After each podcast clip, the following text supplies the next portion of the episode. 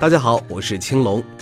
平日里在网上总是听闻文胸致癌论，特别是有钢圈的文胸，被认为会压迫乳腺，阻止淋巴液的循环，而胸部的细菌和其他废物通常在那里清除，于是乳腺癌发生了。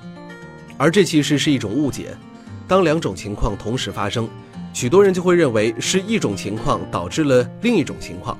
就好比今天吃饭时摔了一跤，于是怪罪于吃饭，这当然是没有道理的。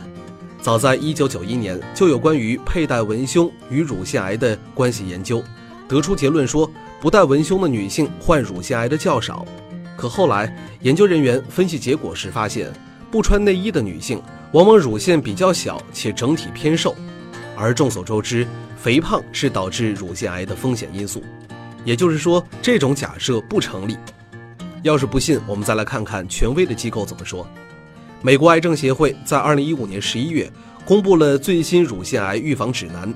这个指南中明确指出，乳腺癌的危险因素有：月经初潮早于十二岁、三十岁前未生育、绝经年龄晚、乳腺癌家族史。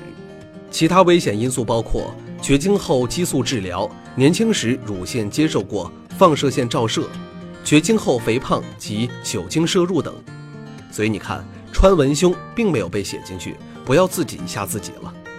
而且，美国西雅图弗雷德哈钦森癌症研究中心的学者经过严谨细致的大样本人群病例对照研究，结论是文胸的罩杯大小、新旧、每天佩戴时长、松紧度、有无钢托或者初戴年龄等，与任何一种乳腺癌都没有相关性。如此看来，纠结于文胸阴影的女性大可放心。平时文胸选适合自己的，穿着舒服的就好。